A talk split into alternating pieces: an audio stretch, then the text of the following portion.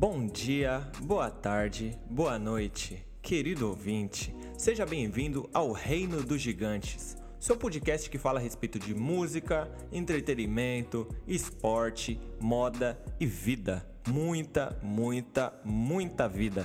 Meu nome é Brian Allen e eu vou ser o seu piloto da noite. Vou pilotar esse bonde, certo? Então, firma o fone no ouvido e vem comigo porque hoje o tema tá show de bola.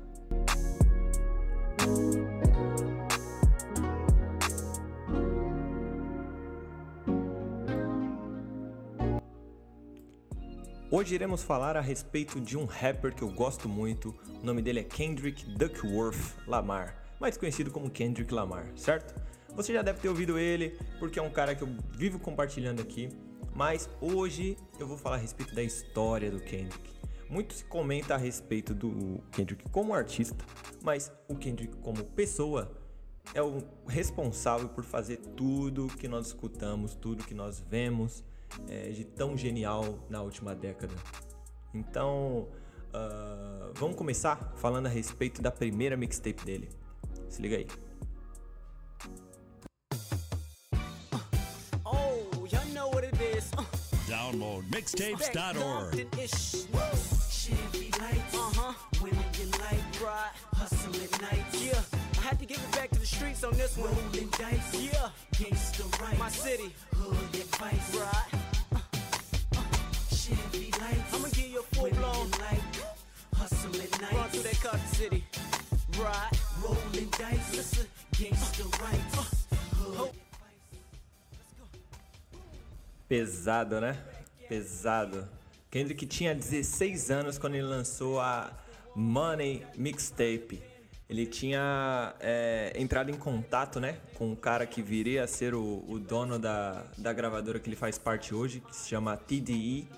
Uh, é TDE por conta do, do nome do, do dono, né? Que se chama Top Doll. No caso, ela se chama Top Doll Entertainment. Então, o que, que aconteceu? Kendrick ele era um rapper de muito talento ali da região de Los Angeles, Compton. E esse Top Doll, ele era um cara que vinha da vida bandida, né? Ele, ele era um, um traficante ali da área. E ele ouviu falar de um moleque que tinha talento, um moleque que tava arrebentando na, nas batalhas ali locais, que gostava de hip hop. E ele morava próximo da rua do Kendrick. Então, uh, um dia eles se conheceram e, e resolveram uh, fazer as coisas. O Top Doll acreditou no potencial dele e de e, em um outro cara, né? Que, que viria a ser o, o primeiro, né? Artista a lançar algo sério, uh, que se chama J-Rock. Que hoje é, é um, um puta fenômeno lá, é um cara ganhador de Grammy e um dos maiores nomes da gravadora. Mas o Kendrick ele tinha 15 anos quando ele lançou, ele já tinha muito talento, mas ainda precisava melhorar. Ele mesmo sabia disso, ele mesmo reconhece isso. E essa mixtape abriu muitos caminhos para ele porque foi através dela que ele começou a ganhar um reconhecimento ali na área, né?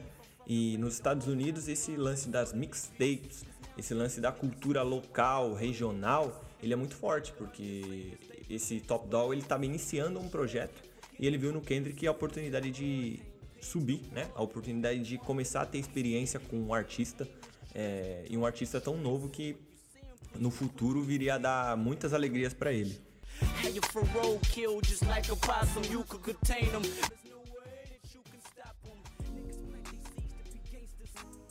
Bom, agora que você sabe qual foi a primeira mixtape do Kendrick, a gente pode pular um pouquinho no tempo, certo? Uh, depois dessa mixtape, o que, que aconteceu? Ele ganhou projeção, óbvio, e a gravadora também começou a crescer. Então, logo depois, ele lançou mais três projetos. E aí, lá em 2010, Kendrick com mais de 20 anos ali com experiência, ali sabendo que precisava melhorar, ele lançou uma mixtape super aclamada que se chama Over Dedicated, certo? E ele entrou no mapa através dela, realmente ele ficou conhecido através dela. Mas ainda era aquele, aquele rapper regional, aquele rapper, rapper ali da, da região de, de Compton. E tava brigando, né? Pra, pra pegar o lugar dele, pra subir na carreira. Então, através da, da, da Overdedicated, ele começou a ser notado, começou a receber convites, né? Pra gravar com outros artistas. Na época, ali, meados de 2010, 2011, o Drake tava em ascensão. O J. Cole, que é um, um super rapper, também estava em ascensão. E os dois gravaram com o Kendrick. E isso deu uma grande visibilidade para ele, porque o Drake na, no, no, começo tava ali no guarda-chuva do, do Lil Wayne. O, o, o J. Cole tava na gravadora do Jay-Z, entende? Então eram rappers que estavam chegando praticamente juntos na cena. E se você puxar a última década, são os três nomes principais que, que o hip hop americano tem: Kendrick, J. Cole e o Drake.